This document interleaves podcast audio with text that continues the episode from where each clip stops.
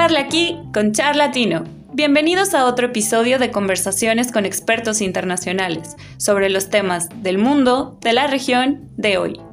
Presentado por Olimpo Consultores. ¿Qué tal? ¿Cómo están? Bienvenidas, bienvenidos a un nuevo capítulo de Charlatino. Estamos eh, acompañados de invitados especiales directamente de Bogotá, Colombia, porque como ustedes saben, este, este fin de semana tuvimos elecciones importantes en ese país. Está con nosotros Andrés Carrillo, eh, un amigo que conocí este fin de semana en, en Colombia eh, y que gracias a él pude conocer las bondades de, de Medellín específicamente, diurnas y nocturnas, pero eso eh, lo vamos a comentar más adelante porque no quiero distraerme tanto. Andrés Rosales, que siempre nos acompaña, y José Camilo Carte desde Chile. ¿Cómo están muchachos? Hola, ¿qué tal? Buenas noches. Pues un gusto estar acá también con celebridades. Estamos eh, desde Uruguay, Chile y, Colombia, así que genial. Eh, muy contento de estar acá. Hay que decir que no tuvimos cuota de género este capítulo, oh, que normalmente tenemos, pero bueno, no siempre se puede. Es un llamado, de hecho es un llamado para que también alguna persona que, nos escuche también se una a estos, estas conversaciones. Ah, entremos a lo importante, porque eh, nadie queda ajeno a lo que acaba de pasar en Colombia, nadie queda ajeno al discurso del presidente ya electo Petro, ni tampoco nadie queda ajeno a la campaña, o sea, a cómo, a cómo fue el proceso, ¿no? Que, la, la competencia con Rodolfo Hernández, que fue también un personaje particular y que si hubiese ganado también estaríamos probablemente comentando muchas cosas. Entonces, eh, Andrés Carrillo, cuéntame, ¿cómo, ¿cómo evalúas tú? ¿Por qué ganó Petro? Digamos, esa es como la pregunta básica. ¿Cuál es tu diagnóstico? Hay que analizar muchos puntos a favor que tenía Gustavo Petro. Iniciando, Gustavo Petro hizo parte de una guerrilla urbana denominada el M19, que si bien es cierto, era la insurgencia, en el momento en que dejaron las armas, trataron de construir una nueva Colombia. Y a pesar de los inconvenientes que se han suscitado a partir de esa, digamos, terminación del conflicto, o, perdón, de esa guerrilla, pues Gustavo Petro ha venido avasallando y trabajando constantemente en un trabajo político Creo que siempre se imaginó ser presidente de la República. Fue concejal de Zipaquirá, que es un municipio del departamento de Cundinamarca. Fue representante de la Cámara por Bogotá. Fue senador de la República y a su vez fue respetable y necesario en el Congreso de la República porque denunció la parapolítica, que no era más que la intromisión del paramilitarismo dentro de la práctica política nacional. Partiendo de ahí, tenemos que conocer que la izquierda colombiana, gracias a Dios, ha estado siempre bifurcada y no unificada como fue hasta este momento.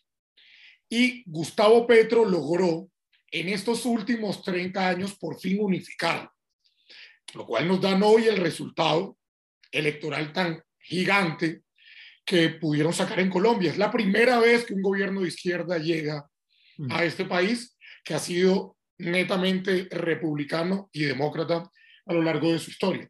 Pero ahora bien, ¿cuáles son los otros puntos actuales que hacen que Gustavo Petro sea un hombre presidencial? Claro, porque esa es la explicación de largo plazo. Ahora vienen las cosas como del momento. ¿Por qué ahora y no antes? No, no tanto del momento, sino puntuales, no tan a largo plazo, pero cercanas. Gustavo Petro fue el alcalde de Bogotá y fue destituido en contra de los derechos políticos que gozaba por un procurador que se llamaba Alejandro Ordóñez. Eso hizo Gustavo Petro presidente. ¿Por qué lo digo con, y lo asevero con tanta seguridad? Porque en el 2010 Petro fue candidato presidencial y no alcanzó siquiera el tercer puesto en las elecciones. Al hacerlo, al destituirlo y hacerlo presidenciable, la Comisión Interamericana de Derechos Humanos recomienda que se le restituya de forma inmediata y a su vez protege su derecho fundamental y genera el primer lazo de indignación de la ciudadanía en contra del establecimiento en protección de los derechos de una persona de izquierda. Ese es, de ahí parte todo. En consecuencia, Petro termina su alcaldía y con una opinión favorable en la ciudad de Bogotá, que es una ciudad donde el voto es netamente de opinión. Aquí las estructuras políticas pueden manejarse, sí, pero la opinión bogotana es gigantesca y de verdad es determinante en la etapa electoral. Después de esto, Petro decide acompañar a Juan Manuel Santos en su reelección, demostrándole al país que apoya una paz estable y duradera, que cree que el conflicto debe terminarse y por ende considera pertinente apoyar los diálogos de paz. Eso conquista una parte del voto de centro, no el voto republicano ni conservador como yo, sino una parte que no tiene, digamos una ideología política o que no se define por extremos. Y le da otro gran paso para estar dentro del panorama político nacional como un sujeto presidencial. Claro. En tercera instancia, Gustavo Petro decide lanzarse a la presidencia de la República. Pero, gracias a Dios, en ese momento, la derecha aún tenía una propuesta en pro del país. ¿Cuál era? Defender lo legítimo. Los acuerdos de La Habana fueron refrendados a pesar de que la ciudadanía manifestó que no estaba de acuerdo. Hay que hacer claridades.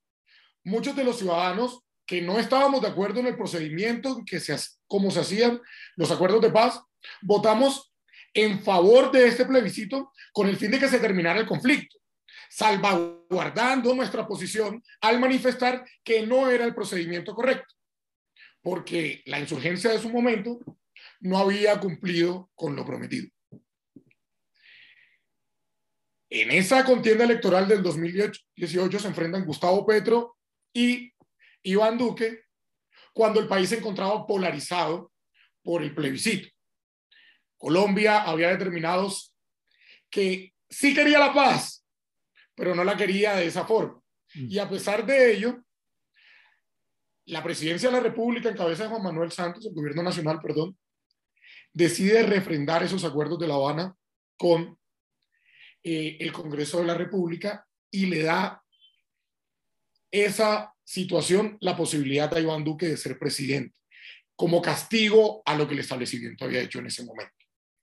Gustavo Petro, al ser defensor de la paz y tener un país polarizado, no pudo alcanzar la votación necesaria, porque a su vez los medios, lo, digamos que las ramificaciones alternativas que existen en Colombia de esa izquierda no lograron unificarse. Y por ende, pues fue una batalla determinante y una derrota realmente admirable de Iván Duque contra Gustavo Petro. Pero ¿qué pasó ahora en la actualidad? Llevamos cuatro años de un gobierno de centro derecha. Un gobierno que, a pesar de haber refrendado los acuerdos de La Habana, no los ha cumplido. Un gobierno que no ha interpretado la realidad ciudadana, que no ha sido capaz de imponer el orden a pesar de tildarse de centro derecha de tener ciertas ideas conservaduristas un poco más eh, liberales, pero no ha podido imponer el orden. Hubo un estallido social parecido al de Chile. El gobierno nacional no fue capaz de imponer el orden a través de la autoridad en el país. Y contrario Censum, permitió que existiesen masacres a jóvenes que participaban en manifestaciones. A su vez, se silenciaba ante el abuso de la autoridad policial. ¿Y qué iba surgiendo con ello? La indignación de todos los colombianos por lo que sucedía. Hay que echarnos para atrás un poco y avisar que Gustavo Petro fue temerario en, la segunda vuelta presidencial del 2008 manifestando que en las calles se enfrentarían y serían oposición. Y fue ahí cuando dictaminó que iniciaría la oposición del gobierno de Iván Duque y que en las calles, entre comillas, se vería lo que el pueblo deseaba. Tuvimos realmente miles de asonadas, miles de manifestaciones, cientos de heridos. No hubo autoridad en ningún momento. Petro lideró la oposición y fue una oposición férrea, dura, que le mostró a la ciudadanía que los representaba en ese momento. Pero ¿qué más pasaba además de eso? El gobierno no se encontraba interpretando las realidades del país. Llegó la pandemia. Pero antes de la pandemia, intentaron hacer una reforma tributaria que a nadie le convenía. Y esa reforma tributaria generó un estallido que despertó el sentir de indignación en toda la ciudadanía. No solo marchaban las personas de izquierda, marchaban todos los ciudadanos indignados con un gobierno que no interpretaba la realidad social. Gustavo Petro se tomó el discurso y con su gran elocuencia y su discurso demagogo y a veces populista, manifestaba que él iba a liderar al país una gran unión nacional, robándose el discurso de Álvaro Gómez Hurtado, un gran conservador, que hablaba sobre un acuerdo sobre lo fundamental y que invitaba a todos los sectores políticos a que se reunieran sobre lo fundamental. ¿Y qué es lo fundamental? Las necesidades que el pueblo colombiano tenía en su momento. Supo manejar muy bien ese discurso y eso lo, lo hizo unir a todos los sectores alternativos en gran momento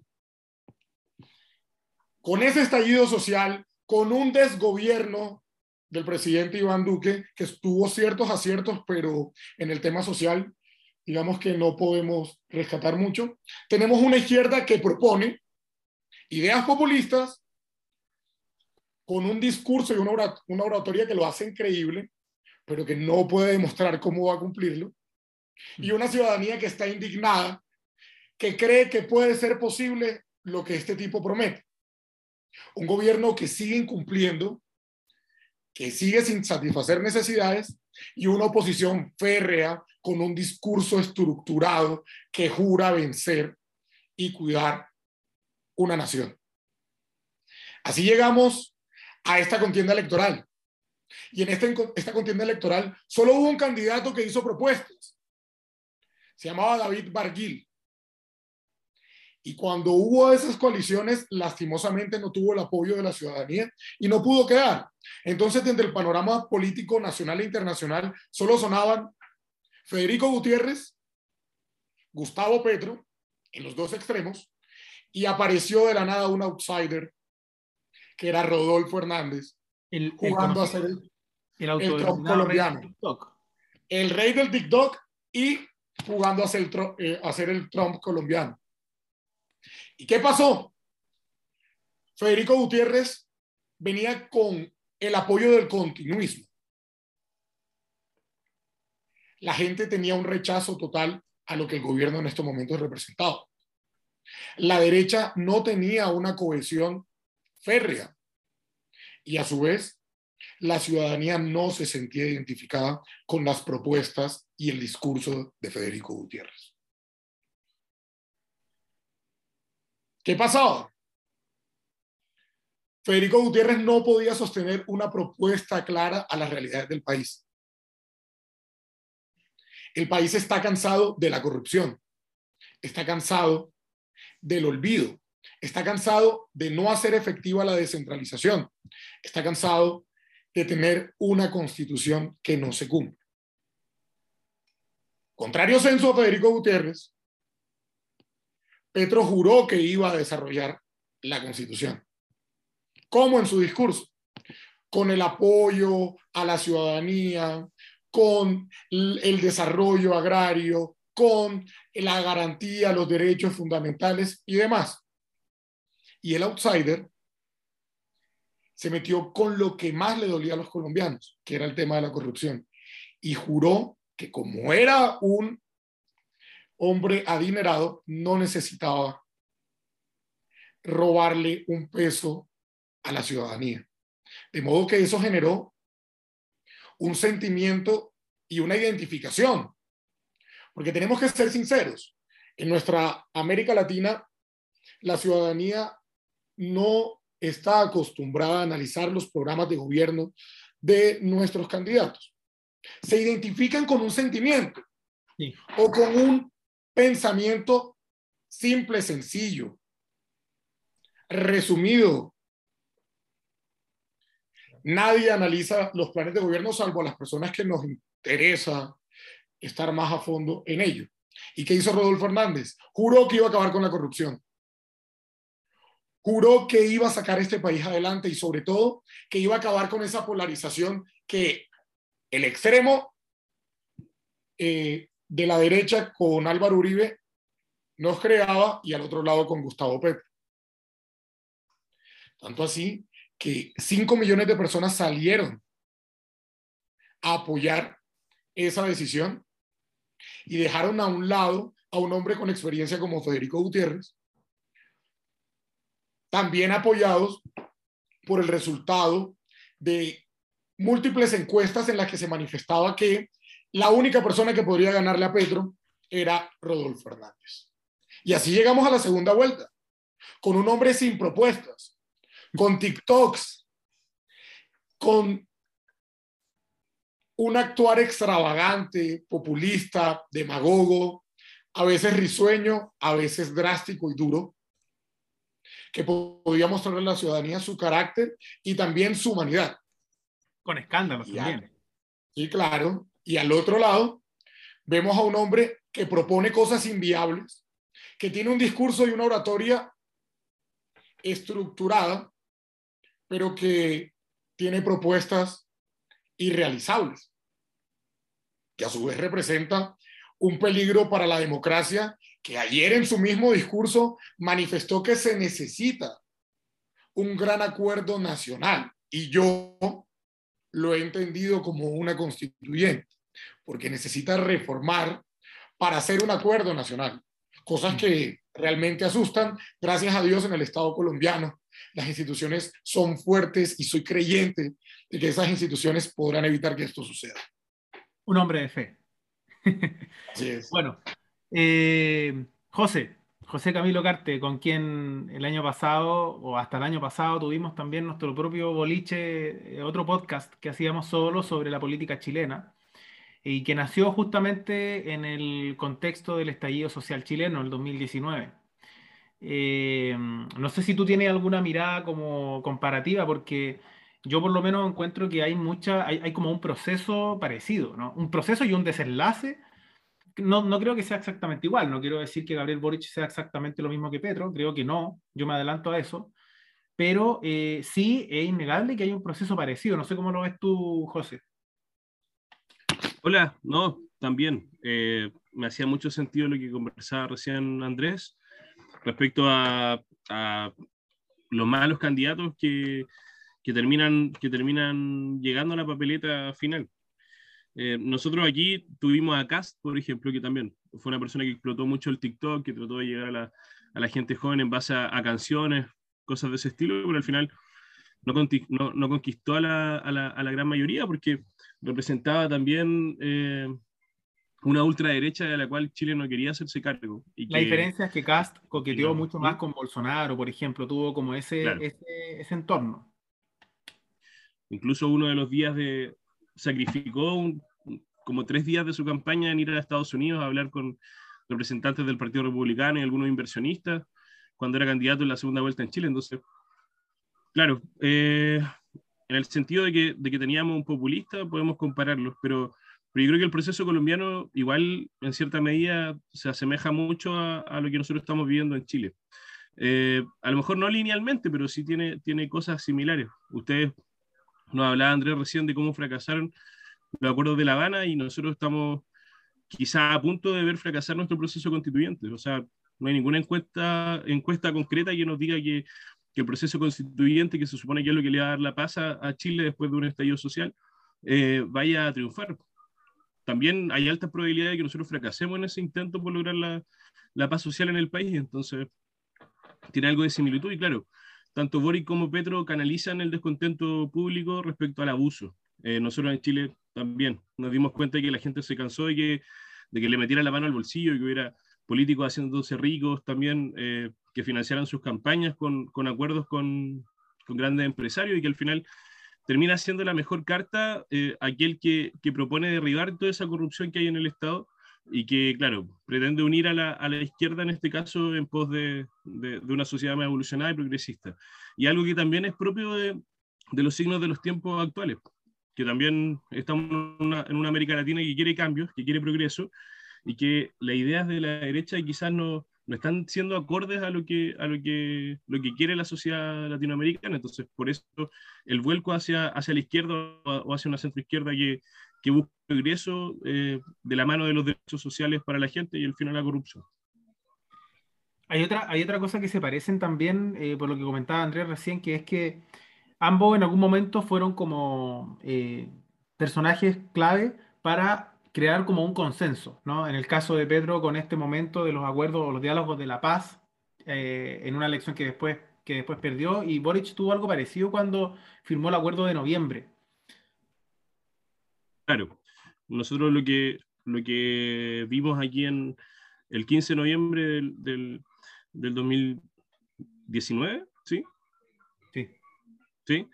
Eh, fue, claro, que hubo un acuerdo político por, por lograr un plebiscito que, que cambiara la, la, la, constitución que nosotros habíamos heredado de la, de la, de la dictadura, pero a la cual gran parte de la, de la izquierda chilena no estuvo de acuerdo en firmar. Eh, y en ese momento nosotros vimos a Gabriel Boric quebrar con su, con su conglomerado, que era el partido el cual lo representaba, y firmar solo el acuerdo por la paz, siendo el único representante de su partido que lo suscribía y al final la izquierda, el Partido Comunista y, otros partidos más a la izquierda del Partido Comunista no quisieron firmar porque entendían que, era una especie de, de, venta negociada de la paz en, el país. Al final el tiempo le terminó dando la razón a Boric, que la gente terminó viendo en él un líder de, de, toda esta izquierda desordenada y toda esta izquierda que a lo mejor a veces podía ser peligrosa sin un orden establecido y por eso termina confiando en él, porque es la persona que supo poner la sensatez en el momento en el que había que hacerlo. Quizás con Petro podemos ver algo similar, una persona que a lo mejor le va a dar también el, el voto de confianza a las personas de que, aunque exista una izquierda más radicalizada, él puede ordenarla y él puede dirigirla. Y eso es lo que busca la sociedad actual, busca líderes. Hay, falta hacer, falta aclarar algo, perdón Felipe que te diga. Es que Petro jura destruir la corrupción y tener el cambio que Colombia necesita, ese es su discurso. Es la propuesta del cambio, la fuerza del cambio y el gobierno de la vida, pero niega todos esos vínculos que tiene en su campaña que representan lo mismo. Ese mismo gobierno que él ha criticado de forma constante. Tiene senadores como Roy Barreras, Armando Benedetti, que hicieron parte del gobierno de Santos, pero también del primer gobierno de Santos y también del gobierno de Uribe la persona que tanto critica. También claro. está ahí la senadora eh, Teodora, alias Teodora, perdón, Piedad Córdoba, que en, hace poquito fue retenida en un país de Centroamérica, para no nombrarlo, que sabemos que hay rutas de narcotráfico con 70 mil dólares sin declarar, manifestando que había hecho un negocio sencillo y que le habían pagado por eso 70 mil dólares en efectivo, sin declarar.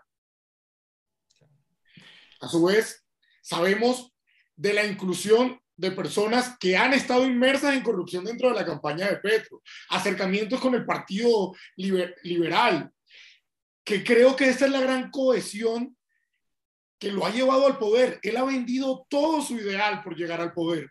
Y ese es el problema de este gobierno que llega, porque no nos oponemos a un cambio. Yo soy de las personas que cree y respeta la democracia, contrario censo a lo que ellos hacen en este país han manifestado a lo largo de su historia que no existen las elecciones y que ellos siempre han perdido porque hay corrupción. Hoy demostramos que sí existen las elecciones, que sí existe la democracia y que funciona, que aunque no sea lo que a todos nos gusten, como decía el señor Churchill, es la menos peor de las formas de elegir. Entonces, se le ha caído toda su narrativa. ¿Dónde está su coherencia? ¿Dónde está ese ser impoluto, megalómano, perfecto y mesiánico que ha creado la ciudadanía? Eso faltó agregar ahorita que creo que también con Boric se ve. Yo, yo quiero ahí agregar algún punto, eh, sobre todo, bueno, viéndolo un, un tanto fuera de la región y viéndolo también como eh, en general de lo que sucede con, con este tema de, de, las izquierdas, que evidentemente es algo muy, muy particular que está sucediendo en cada uno de los países que están optando, como bien lo decía eh, José, con, con de centro o, de centro izquierda, o es plenamente de izquierda, que evidentemente tienen este discurso eh, en el cual eh, pues arriesgan justamente o apuestan más bien demasiado a lo que eh, es el futuro cercano, ¿no? O sea, estas, eh, las promesas que tienen en campaña para poder llegar son difíciles de entender, aunque yo creo que cuando surgen este tipo de cambios, o sea, por ejemplo, con lo que está pasando en Colombia, en una derecha eh, tradicional o un gobierno de derecha tradicional que ya se entendía que fue eh, eh, haciendo una estructura, una institución, evidentemente a este cambio llegan, además de las grandes expectativas y de estas grandes promesas, bueno, también creo que ahí es donde todo esto se pone en tela de juicio si en el tiempo que este actual gobierno, tanto en Chile como en Colombia, le dará, le permitirá a estos gobiernos de izquierda realmente establecer las bases para poder hacer el cambio, porque esto creo que está sucediendo en la mayoría de los países. Llega un presidente eh, diciendo, ah, pues vamos a reformar esto, hay que cambiar lo otro, pero es un tiempo sumamente limitado y tienes que cambiar, como bien lo estábamos viendo, estructuras tradicionales que no vienen de años, sino vienen de décadas pasadas. Por lo cual, ahí es donde creo que todo empieza a tener un conflicto frontal entre lo que quiere la ciudadanía, porque Chile y, Colombia son el ejemplo, quieren soluciones inmediatas, quieren que estos sistemas de pensiones, por ejemplo, igual en Chile y en Colombia, cambien de un día para otro. Y obviamente, para empezar, eso no es posible, ¿no? Y ni siquiera sabemos si en el tiempo que estén estos... Eh, eh, presidentes de izquierda se puede hacer, por lo cual se augura, en todo caso, próximos eh, gobiernos que den continuidad a esto, porque si no, se echa eh, todo para atrás y no tuvo ningún cambio y no tuvo ningún proceso, ¿no? O sea, no, no, no fuimos hacia adelante, sino como que estuvimos en, un, en una pausa eh, o en una interrupción y quedamos como varados en ese sentido. Creo que ahí es algo como que todos estamos, todos los países latinoamericanos nos estamos enfrentando a, este, a estos cambios que sí son necesarios, pero que no sabemos si van a poder establecerse y si, y si, va, y si van a poder continuar en el tiempo. Como decía, como dijo Chávez en algún minuto, ¿no? Por ahora. Como prometiendo, claro, como que siempre falta un paso más que dar que justifica la continuidad muchas veces de ellos mismos, en otros casos de algún sucesor. Entonces también ahí está el conflicto a veces que este, esta clase de gobiernos reformadores, porque también ha pasado con gobiernos reformadores desde la extrema derecha, ¿no? gobiernos reformadores que intentan hacer transformaciones rápidas y chocan con la institucionalidad, que justamente está para resguardar cambios que sean eh, muy bruscos y que permitan y te obliguen de alguna manera a negociar, transar, hacer política, ¿no? Eh, oye, Andrés Rosales, mira, a propósito que tú interveniste también, te quería hacer otra pregunta, como tú, docente, experto en relaciones internacionales, que trabaja en más de alguna universidad en, en Uruguay. ¿Qué pasa con los organismos internacionales? Porque por ejemplo, yo veía hoy día un meme ¿no? de, de, la Alianza del Pacífico, eh, dominada por gobiernos de centro izquierda o izquierda, cuando ese organismo nació en un contexto completamente distinto. Em, va quedando, probablemente se, se, refuerce esa misma tendencia con las próximas elecciones en Brasil. No creo que, que, que Bolsonaro perdure en el, en el, en el gobierno. Y si eso llega a pasar, entonces ya va a quedar como una especie de América Latina unida, finalmente. Eh, ¿Cómo ves tú ese escenario en función de los organismos internacionales que tenemos? Bien, bueno, eh, buenísima la, pregunta y también sumamente pertinente. Primero que nada, también agradecer a, Andrés Carrillo por su excelente exposición, creo que fue bastante clara y, de ahí abre el panorama también para discutir mucho al respecto de lo que está pasando en Colombia y en general eh, en, toda la región. Eh, en específico, el tema de las organizaciones internacionales, eh, creo que tienen esta flexibilidad para poder acoplarse también a los gobiernos que, les dan esta, eh, este impulso, ¿no? Esa parte es sumamente importante considerar que cuando se hace un, organismo internacional, adquiere una personalidad propia.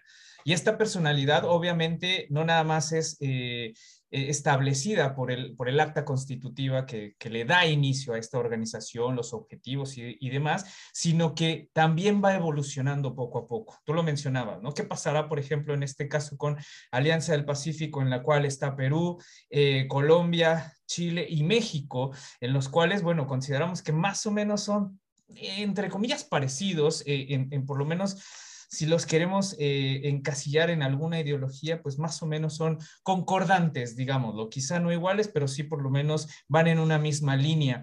Y a esto voy, los organismos se van adecuando a la coyuntura, se van adecuando también a, los propios países, pero van adquiriendo una personalidad propia. Van a e, estos mismos van a tener que enfrentarse a, la, voluntariedad de los propios países de qué es lo que quieren hacer, ¿no?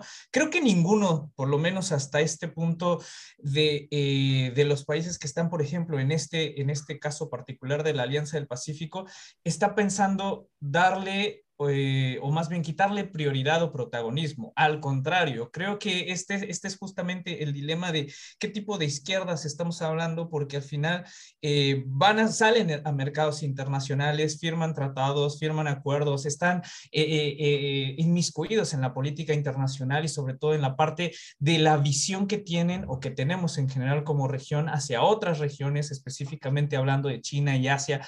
Entonces, recientemente parece que Ecuador se nos une en algún punto. Eh, si no mal, estaría, eh, yo creo que para el próximo año Ecuador estaría participando eh, como, como miembro pleno de la Alianza del Pacífico junto con los que ya están observadores y demás. Entonces, digo, son, diría yo, una especie de, de los, que se, van acomodando un poco las, las, las, coyunturas, se van acomodando, se van asentando todos, eh, todos estos objetivos que tienen en lo individual y en lo colectivo. No por eso eh, el que sea de una ideología o que sea de, una, eh, de un partido político o, o de alguna tendencia política afecte directamente a las organizaciones internacionales, por lo menos las regionales. No todas, ¿ok? Porque aquí cabe la aclaración que hay organizaciones internacionales que son más de eh, tipo económico, otras son más de tipo social y otras son de tipo político. Las de tipo político, esas sí son las que tienen más problemas en el sentido de qué ideologías eh, tenemos que o, manejamos la mayoría de los países. Y estoy hablando específicamente de lo que está sucediendo con la Organización de Estados Americanos, porque es así que esa eh, está en, yo diría, entre comillas, grandes problemas, ¿no? Grandes problemas porque es de las menos flexibles de las que yo les hablaba hace un segundo, es las que, la que... Eh, domina la política estadounidense y la política estadounidense al ser bicameral y al ser una u otra no, no es tan eh, representativa del mosaico que hay en América Latina, en el resto de los países latinoamericanos, como lo, como lo que estamos hablando, ¿no? O sea, al momento de hablar de izquierdas tenemos que definir el contexto y la forma y cómo es que entendemos cada una de estas izquierdas, porque no es lo mismo. En Estados Unidos quizá no se ve de esa forma, es tan eh, gris y de dos colores, porque así es, ¿no? Pero no representa justamente México para, para el resto de los países eh, cómo funciona. Por lo cual, y esto evidentemente con lo que ha pasado, por ejemplo, en la Cumbre de las Américas, se ha visto una especie de unión o desunión. Y unión respecto a eh, el, resto de los países tratándose de encontrar, tratándose de mirar frente a frente y reconocerse unas a otras, y de desunión de las viejas prácticas que no les, eh, que no les satisfacen las necesidades que tienen respecto a sus compromisos en el exterior como al interior. Realmente no conozco, por lo menos ahora en, esta primera instancia, cuál sería la perspectiva que tenga Gustavo Petro política exterior, pero no creo que se aleje de lo que regionalmente se ha manejado últimamente, que es básicamente tratar de, tener un consenso entre, las propias, entre los propios países latinoamericanos y quizá a través de esa palabra, ¿no? Ser de izquierda encuentre resonancia en otros países, sobre todo eh, tratando de unificar un poco los esfuerzos eh, de tratar de entenderse en un tipo de mismo lenguaje y eh, pues a través de eso intentar eh, colaborar e ir en conjunto, puesto que hay, y ya lo hemos visto, muchísimos problemas que no se pueden todos resolver a la interna.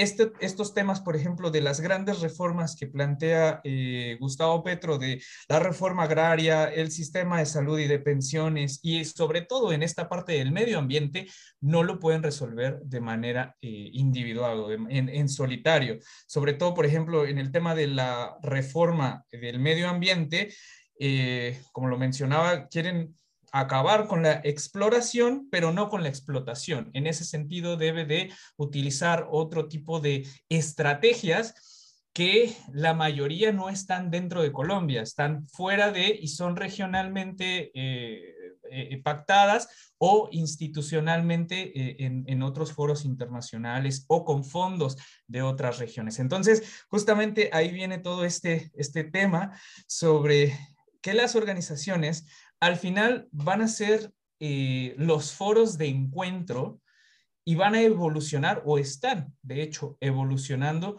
conforme los países se asocian y conforme van encontrando coincidencias y concertación entre ellos mismos. Y seguramente, y es Colombia uno de los países muy importantes junto con Chile y los demás países latinoamericanos, incluso los mismos caribeños, eh, para eso, creo que estamos en esa etapa de, reconocimiento face to face y de ahí eh, tratando de concertar con las organizaciones tanto regionales eh, como internacionales, universales, para poder lograr estos objetivos tan, tan, tan ambiciosos que no están en contradicción con los propios objetivos de Naciones Unidas, de la Unión Europea, de otras regiones. Bien, eh, Andrés Carrillo, mira, para cerrar, para ir cerrando, ¿crees tú que tiene alguna, eh, cómo, cómo, ves la capacidad o el poder de, Petro, por ejemplo, en el Parlamento? ¿Crees tú que tiene mayoría parlamentaria? Porque hay un mamarracho de partidos nuevos en Colombia que también uno no sabe si van a estar con él o en contra de él. El mensaje de Petro ayer en su discurso medianamente alicorado fue claro. Invitaba a todos los sectores políticos a participar de su gobierno. ¿Qué quiere decir eso? Que va a repartir gobernabilidad, como lo entendemos internacionalmente, y como aquí en Colombia se entiende, la mermelada. De hecho, los jóvenes conservadores nos hemos reunido con el fin de determinar qué posición es la que debe determinar el partido como bancada y como institución. Porque si bien es cierto que con mermelada arregla el gobierno, también es cierto que hay unos principios que nos unen como conservadores y que determinan que somos conservadores.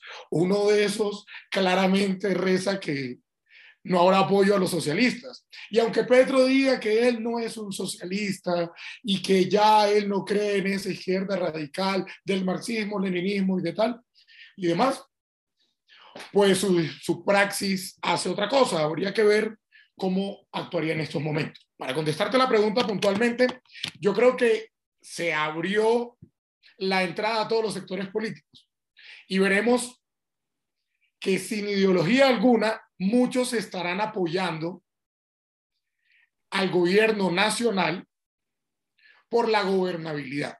También hay que aclarar ciertas cosas. Una cosa es que los partidos lo apoyen con gobernabilidad y otra es que los partidos, los partidos promuevan su gobierno. Claro. Es decir, que sean partidos de gobierno. Ahí creo que no vamos a ver una gran cantidad, veremos muchos partidos independientes, solo veo dos en oposición por mucho, y creo que vamos a ir jugando a tiro y a flojo, es decir, concedo lo que el gobierno solicita porque le sirve al país y rechazo esto porque realmente no le sirve.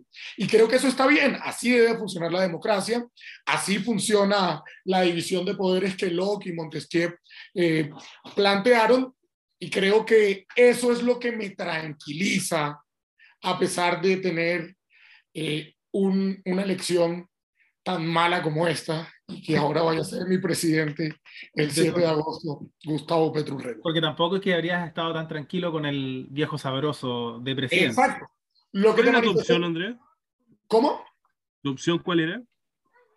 Eh, cualquiera menos Petro, era mi discurso. Pero también estaba inconforme con la opción de Rodolfo Hernández, porque Rodolfo Hernández es igual que populista Petro, pero sin propuesta alguna, sin praxis alguna. con menos poder. Y con menos poder. Eso, eso es lo que me hizo pensar que podía ser viable. O menos malo. Yo, yo, le, perdón, yo le quería preguntar ahí a, a, Andrés. Eh, bueno, tú habías mencionado justamente algo súper interesante que me, que me quedó en la cabeza, donde dices que eh, Petro se tomó el discurso, ¿no? Y se embistió de él y realmente como que se está creyendo que puede lograr como que todos estos aspectos. ¿Crees que en el periodo, en el tiempo que, pues ahora empieza desde el 7 de agosto en adelante, eh, pueda mantener ese discurso o se le puede ir cayendo como a muchos de los eh, presidentes que han dicho lo mismo? El discurso ya se le cayó. Y, por eso ayer mismo invita a un gran acuerdo nacional reformista, porque él sabe que lo que propone necesita reformas no solo de leyes orgánicas, también de leyes estatutarias. Mm.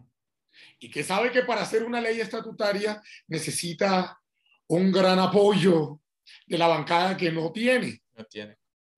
De modo que considera pertinente llamar a ese gran acuerdo nacional o como quiera denominarlo para solucionar su problema. Eso es lo que me genera preocupación. Es eso lo que realmente como conservador me llevan a estar aquí. Desde luego, aplaudiendo lo bueno, porque queremos todos lo mejor para el país, pero vigilante para hacer el control político y ciudadano debido y evitar que en este país se cometan imprudencias que puedan ser desastrosas para nuestra democracia y sobre todo nuestra nación y nuestras poblaciones. Teniendo el ejemplo de eso tan, tan cerquita, ¿cierto? Desde luego, yo siempre he dicho que nunca vamos a ser como Venezuela. Inclusive eh, aposté cosas chistosas. hay un video que tengo en mi teléfono de esa apuesta, créeme. Oye, que, es súper interesante, la verdad. O sea, eh, ha sido muy, muy, muy eh, constructivo todo lo que nos, nos, has mencionado. Y bueno, ahora, solo, solo como para cerrar esta parte, eh, el, el, el, el, que ahora se convierte en oposición, ¿cómo queda? ¿Cuál es como, no sé, desde esa perspectiva? Nosotros tenemos ley de bancadas y tenemos estatuto de la oposición. Aquí en Colombia la normativa es clara, hay espacio para todos y podemos ejercer la democracia tranquilamente cumpliendo con la normativa. ¿Qué deben determinar los partidos políticos y sus bancadas? ¿Qué posición tomar? Si quieren jugar con gobernabilidad y proteger al país al mismo tiempo, serán independientes. Mm. Si quieren ser gobiernistas, como muchos van a tomar la posición, serán bancada de gobierno. Ajá, pero, pero perdón que te interrumpa, pero mi, mi, pregunta era así como muy, muy, muy directa sobre si es una oposición que va a tratar de concertar o va a tratar de, eh, no sé, como que poner un poco el pie ahí para, para evidenciar sus, sus, formas malas. Yo creo que lo, lo, la derecha en Colombia, la verdadera derecha, ojo, no la, la derecha populista, sino la derecha, porque también hay populismo de derecha, es totalmente respetable y es totalmente distinta a estos discursos disruptivos o polarizadores. Perdón. Si bien es cierto, en 2018, cuando Petro perdió, el país se dividió en dos y Petro solo fue una oposición de piedra en el zapato. Porque pregunten cuántos proyectos de ley presentó Gustavo Petro, cuántas reformas estructurales presentó Gustavo Petro para ayudar a la ciudadanía y para desde el Congreso hacer lo que pretende hacer ahora en el gobierno. esta derecha pensante, realmente que tiene el país en la cabeza, ha estado silenciosa. ¿Y qué dice? Felicitaciones al doctor Gustavo Petro. Esperamos que sea lo mejor para Colombia y aquí estaremos para defender nuestra nación. ¿Qué quiere decir esto? Que si van a haber proyectos de ley que le sirvan al país, supondría yo que la bancada de oposición apoyará ese proyecto de ley. Pero si hay proyectos que no le sirven al país o hay irregularidades dentro del gobierno, se efectuará el debido control político como debe ser, se ejercerá la verdadera democracia. Y esta vez la veremos en serio, no solamente en críticas como lo hacían anteriormente, que criticábamos a X personas solo por el hecho de ser rico. Esta vez criticaremos con fundamentos, con argumentos, basados en nuestros principios y con coherencia, trabajando siempre por Colombia, y es lo que espero. Oye, eh, Andrés, ¿y, el, y, qué pasa con el estallido social colombiano? ¿Tú crees que la elección de Petro logra, logra ponerle un freno quizá al, al descontento social que existe hoy? Ayer lo vivimos. Gustavo Petro ganó las elecciones, todo el mundo estuvo de fiesta y no pasó nada. No ves a nadie saliendo en la calle porque eso lo organiza Gustavo Petro en contra del gobierno. Quien promueve esas manifestaciones constantes es esa oposición que se opone a todo y no construye nada, que no propone nada, que simplemente se dedica a criticar de forma destructiva lo que otras personas han querido construir para el país. Yo creo que el estallido social murió.